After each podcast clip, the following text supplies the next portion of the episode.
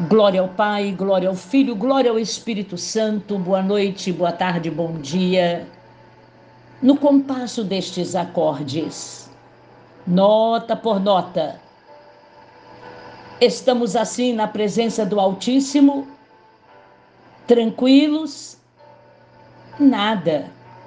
Estamos muito acelerados, fast food, tudo tem que ser muito rápido. E estes acordes nos inspiram, nos orientam que existe uma chamada que pode soar em meio a estes acordes. Sim, pode acontecer. De repente, pode soar a trombeta, e cada soar é uma instrução. Aqui no livro de São Mateus, capítulo 25, dos versículos 37 a 40, vamos lá? Entender o que tem? Este silêncio, este silêncio, é neste momento que você diz: é louvado o nome do meu Deus, porque a palavra do Senhor nos orienta quando eles perguntaram: Senhor, quando foi que te vimos com fome e te demos de comer? Ou te vimos com sede e te demos de beber? Quando te vimos forasteiro e te hospedamos? Quando te vimos nu e te vestimos? Quando tu estavas enfermos, enfermo ou preso e nós te visitamos? O grande Jesus respondendo lhes dirá: Em verdade vos afirmo que sempre que o fizestes a um destes meus pequeninos irmãos, a mim o fizestes.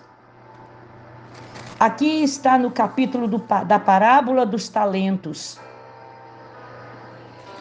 Jesus está instruindo que nós temos, precisamos ter ações com consciência e uma preocupação social. De 31 a 46, ele fala do grande julgamento. E aqui no 37, eles perguntam, porque Jesus fala: Eu estava nu, me vestiste, tive fome, me destes de comer, me destes de beber, me hospedastes. E eles começam a questionar. Aqui estão os princípios, amados, pelos quais o mundo será julgado. Como tratamos os famintos, os sem casa? Como estão os governos? Como estão as autoridades que têm o compromisso de proteger o seu povo na nação, os doentes, os presos? Amados, esta preocupação social não é separada da vida cristã na Bíblia. Quem se compadece do pobre, é um, um provérbio 19, 17. E este lhe paga o seu benefício, empresta ao grande Deus. Provérbio 19, 17, estou repetindo. Jesus iguala a forma como tratamos os desprovidos com a forma quando tratamos a Ele como Senhor. O que fazemos pelos necessitados? Onde está o nosso social? Não devemos permitir que a vida cristã seja somente o espiritual, sem ligação com o serviço da humanidade. Miseravelmente, o poder público consome o que é do povo, consome, desvia. Quando falhamos ao cuidar das necessidades sociais, não temos o valor que merecemos porque o desvio é muito grande. Nós, os menos beneficiados, somos os que pagamos o imposto de renda à risca. E não paguemos para ver se o leão da Receita Federal não vem, não vem nos devorar? Não estão cuidando de nós como poder público, mas nós, na pouca capacidade que temos, procuramos nos esforçar para proteger e abençoar. Não precisa ir longe, não. Não precisa mudar de estado para ser sociável e nem ter preocupação social.